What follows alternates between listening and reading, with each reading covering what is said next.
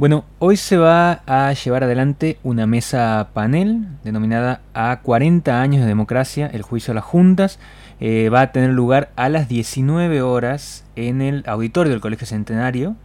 Em, y vamos a eh, conversar ahora para poder eh, charlar algunas cuestiones vinculadas a los 40 años de democracia, pero también el juicio a las juntas que estuvo muy presente en, la agenda por, por el estreno eh, de una película, pero bueno, es un episodio importante que nos interesa eh, siempre tener presente. Vamos a conversar ahora con Ana María Mohamed. Ella eh, fue testigo en el juicio a las juntas, expresa política, licenciada en comunicación social y en dirección de cinematografía, además decana de la Facultad de Artes de la Universidad Nacional de Córdoba. Ana, buen día, ¿cómo estás? Nicolás te saluda. Buen día, Nicolás, buen día a la audiencia santiagueña. Ana, bueno, un gusto poder conversar con vos. Em, quería eh, preguntarte un poco, em, eh, que nos comentes, digo, si alguien está escuchando de, la audiencia y no conoce un poco tu historia, que nos eh, cuentes un poco al respecto. Ay, bueno,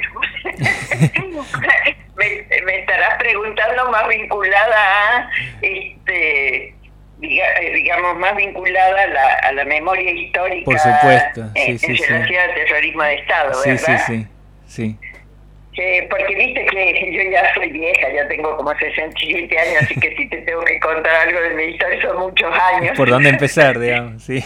Eh, sí, yo fui este, secuestrada en 1976 eh, me llevaron a los campos de concentración de Córdoba, yo vivía en Córdoba, estudiaba en Córdoba, ¿sí? Eh, y, luego este, me trasladaron a distintos campos de concentración dentro de la misma Córdoba, en un circuito que ellos tenían como eh, armado por, por este eh, y luego estuve prisionera en cárceles en Córdoba y terminé en Devoto eh, hasta eh, finales del hasta diciembre de 1982, o sea, durante casi toda la dictadura militar. luego desde mi liberación, bueno, trabajé muchísimo en vinculación con los organismos de derechos humanos para este eh, juicio y castigo, para hacer memoria, para encontrarnos con los familiares de aquellos a quienes habíamos visto en los campos de concentración y no siempre sabíamos si habían salido o no, algunos también que he visto morir, que he visto cómo los asesinaban. Y también encontrar esos familiares para, para narrar la historia, para este, hacer memoria y bueno, eh. antes de eso yo estudiaba en la Universidad Nacional de Córdoba, estudiaba cine, la dictadura también este, con sus prácticas previas ya a la dictadura, porque nosotros sabemos que el circuito represivo no inició exactamente el 24 de marzo de 1976, sino que como en todas las situaciones eso implica una un crecimiento, una instalación previa, unas cosas que van aconteciendo tales como en Córdoba, por ejemplo, el golpe del Navallazo, que es un policía que derroca a un gobierno elegido constitucionalmente en Córdoba, que estaba encabezado por eh, Obregón Cano y Atilio López, dirigentes peronistas y gremiales muy progresistas, ¿sí?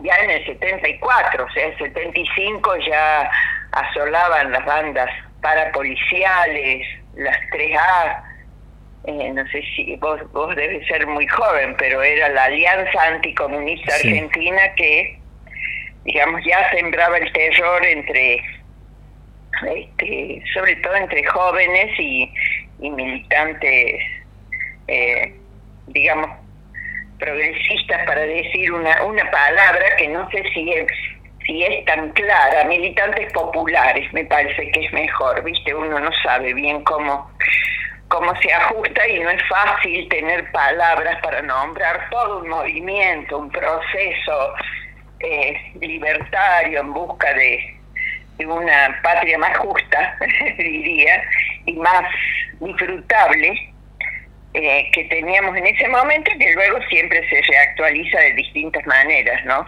Pero la escuela de cine, por ejemplo, el departamento de cine y de teatro de lo que era la escuela de arte fueron cerrados ya en el este, a mediados del 75 y luego permaneció cerrado la dictadura, lo clausuró.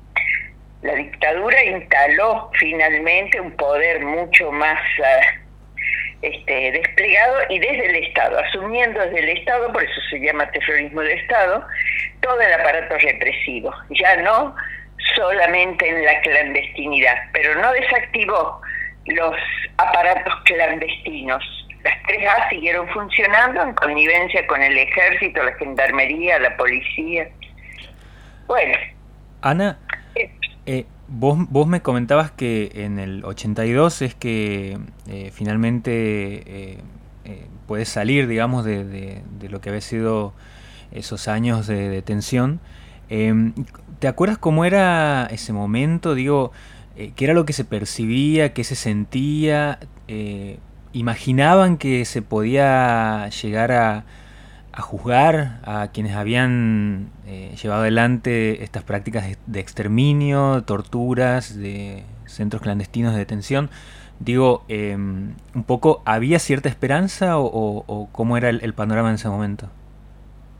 Mira, primero te voy a decir, fue diciembre del 82, o sea que te podría decir casi el 83. Claro, claro. Para tener un clima de época, porque te estoy mintiendo si te digo 82, que fue otro momento, ¿sí? Sí, sí, sí. O sea, yo salí en Navidad del 80, o sea, diciembre, o sea, 83, vamos a poner esa la fecha. Pero me parece que más allá de ese momento, sí creo que debo decir que desde el primer día que estuve en los campos de concentración, hablando en primera persona, eh, yo pensé que debía memorizar todo lo que veía, lo que a quienes veía, lo que acontecía, lo que eh, veía es un modo de decir porque estuve vendada, pero es lo que alcanzaba a escuchar, lo que sabía, lo que de al lado me decían, lo que podía pispear cuando me levantaba la venda, ¿sí? Cuando no estaba, digamos, a su vez golpeada, desmayada o lo que fuera, los pequeños momentos que iba teniendo y construyendo lo que también era un asombro. Nosotros teníamos noción de que había campos de concentración, pero no eran nociones claras ni acabadas, ni en esa dimensión, jamás nos imaginamos esa dimensión. Pero desde ese momento eh, yo fui guardando memoria. Y creo que aun cuando pensábamos que iba a durar mucho, muchos años, que quizás andás a ver si este, o, sea, la idea era eh, vivir para narrar, ¿sí? Ah, esa era una primera consigna. Y mm, no sé si me tomé un matecito, no sé si se escucha ahí. no, no, no, no se escucha. porque también este, eh, volver a narrar esto de alguna manera me vuelve a llevar a esa, a esa situación o me vuelve a poner en el... Imagino. Eh, al menos en el, en el imaginario este, del espacio. Y mm, creo que eso siempre estuvo, estuvo, no sé si exactamente como, como juicio, pero sí como narrar a la sociedad, como que había que contar, advertir lo que pasaba, indicar eso, que afuera no se sabía y era claro que no se sabía o se tenía como relatos fugaces. Entonces, yo todo lo que era en sí que juicio y castigo como consigna, no la tenía, pero sí, porque el juicio y castigo llega, en tanto la sociedad construye la necesidad de que eso sea, ¿sí? Y y eso no es un producto de la de la de un aparato judicial que eh, en general más que impide que, que provee sí eso es digamos, trabajo centralmente de la construcción social. ¿sí? O sea, nosotros, ¿por qué digo esto? Porque el aparato judicial estaba metido también ahí. O sea, a mí en un momento me van a ver jueces, ¿sí? O sea, yo pasé por tribunales militares, pero también pasé por justicia, ¿sí? Federal. Entonces, no hay inocencia ahí. Eh, la, la, concreción de la producción de los juicios desde el de 1985 como los posteriores, y los posteriores estoy diciendo con mucho intervalo en el medio, porque el, juicio a la Junta en 1985, luego vienen las leyes de obediencia de vida, de punto final, que para quienes son jóvenes digo, se hizo el juicio a la Junta, fue un juicio que enjuició a los cabecillas que produjeron el gran genocidio en este país. Pero a poco de hacerse eso, se pusieron leyes que a todo lo que es el, aparato represivo eh, y a todos los que ejecutaron en los campos de concentración, que estuvieron todo el aparato represivo, eh, fuera de la Junta quedaban este, perdonados, ¿no? Claro, como exceptuados de, tener que dar explicaciones ante la justicia. No sé, no sé decir los términos precisos en cuestión judicial, pero no se los podía juzgar.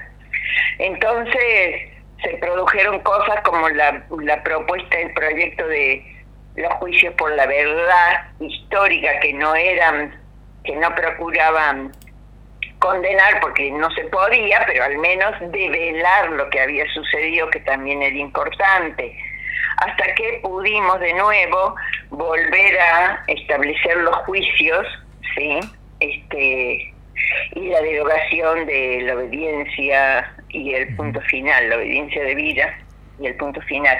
Entonces, este, siempre creo que estuvo en el imaginario poder construir este legado de alguna manera del nunca más, ¿no? Este legado de eh, no es esta la sociedad que queremos, no es una sociedad eh, ajustada al, al precio de la vida eh, por razones políticas, ni por razones de género, ni de raza, ni de económica, ni de... ¿sí?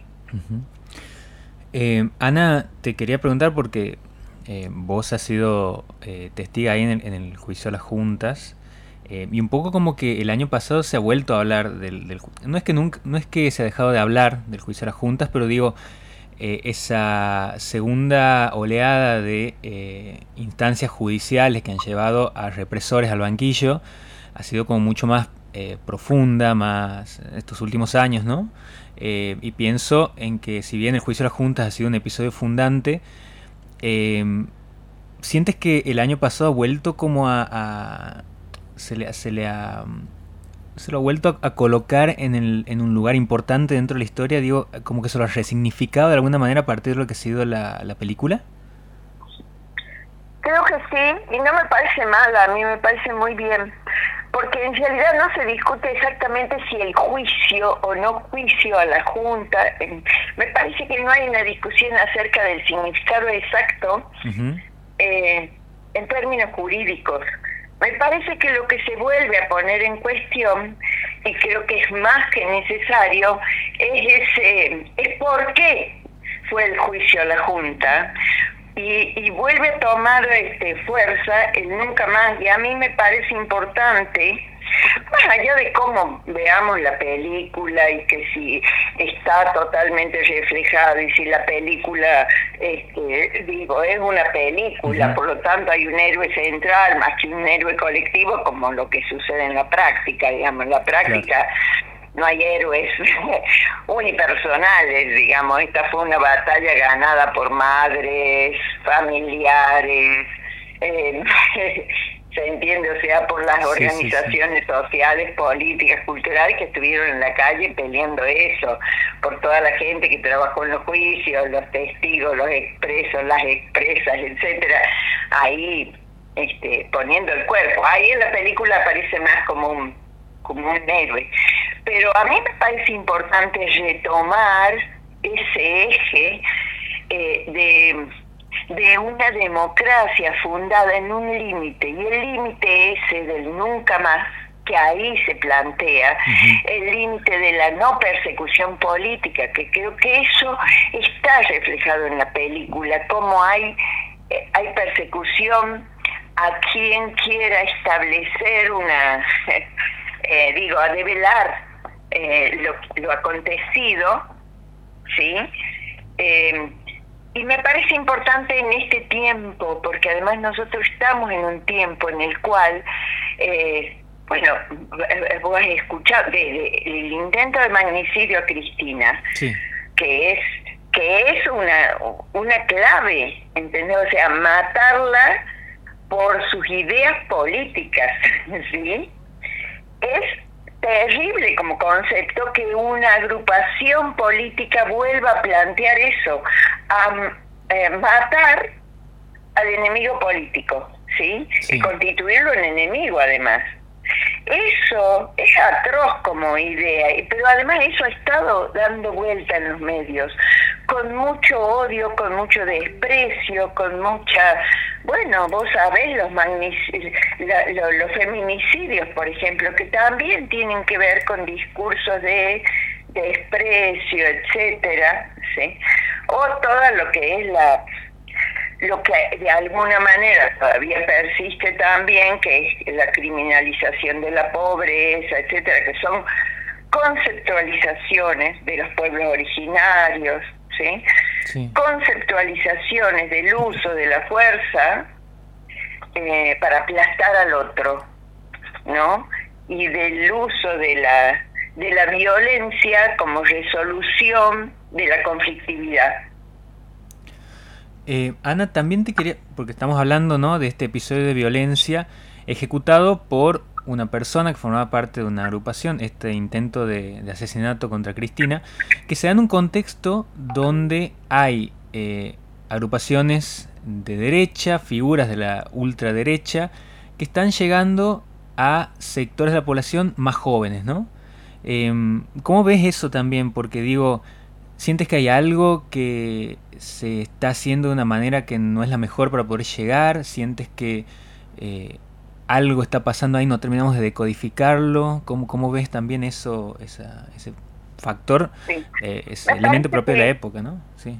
sí, me parece que es un proceso internacional, ¿no? Eh, una, un ascenso de discursos de derecha es un proceso internacional siempre acompañando proyectos de concentración económica, vamos a decir, el juicio a la Junta no fue porque la Junta, el juicio, perdón, la, la dictadura militar no fue porque se juntaron este, cinco o seis o nueve militares malos malos que no querían a nadie y se fueron, es producto de este, una, un proyecto de país con un diseño económico, político y cultural que está apoyado en grupos económicos, políticos y culturales. Y la concentración económica que hubo durante la dictadura militar, digamos, el cambio de modelo para siempre que que eh, produjo la dictadura militar da cuenta de eso.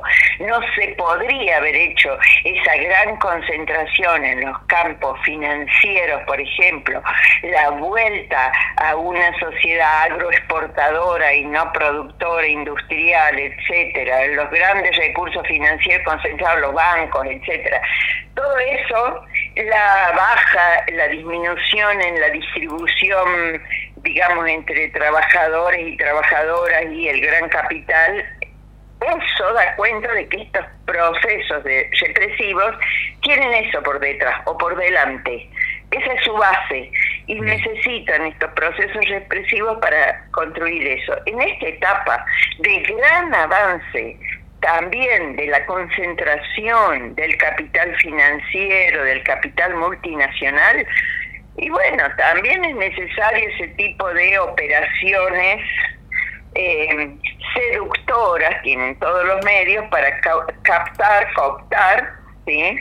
este, con discursos atractivos, librepensadores, cual si cualquiera pudiera hacer lo que quisiera en esta vida. Es muy, es muy, eh, digo, seductor ese discurso, porque es un, pero además es un discurso mentiroso, porque ¿con qué costan?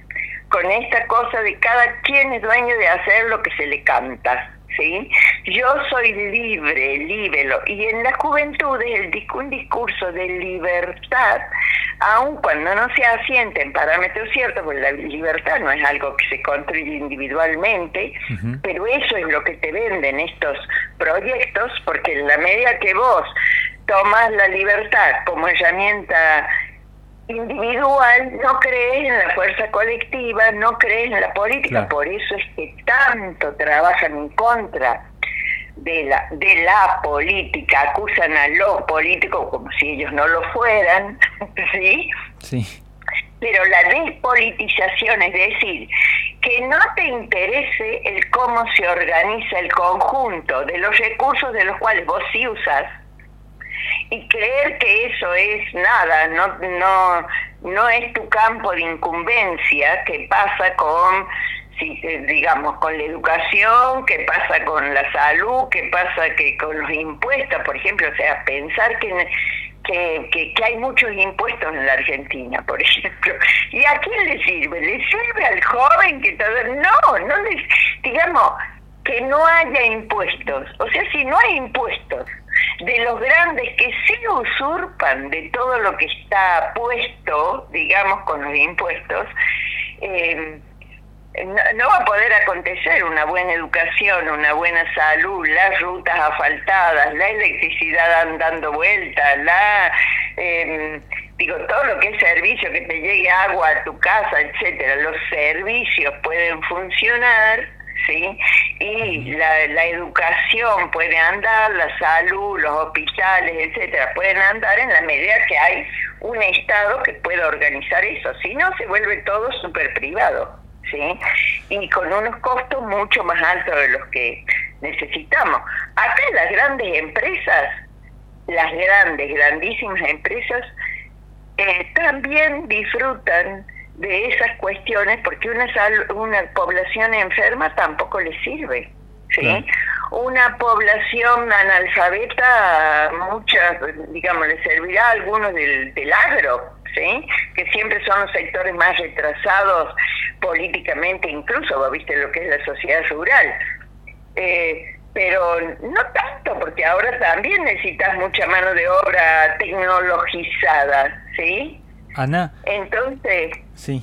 Sí. No, te quería... Bueno, me fui por la llama, no sé, me fui por la es Para, es para hablar eh, un montón, me parece importante eh, poder destacar que eh, hoy se va a estar hablando mucho de este tema, ¿no? Sobre todo en ocasión de los 40 años de democracia. Y te quería preguntar, como para ir cerrando también y hacer la invitación, ¿qué consideras que a 40 años de nuestra democracia es lo que al día de hoy se considera una deuda o eh, cuáles son los desafíos que tiene la democracia el día de hoy, pensando en todo esto que estamos diciendo, ¿no? Todos estos eh, elementos, estos obstáculos, estas cuestiones que aparecen.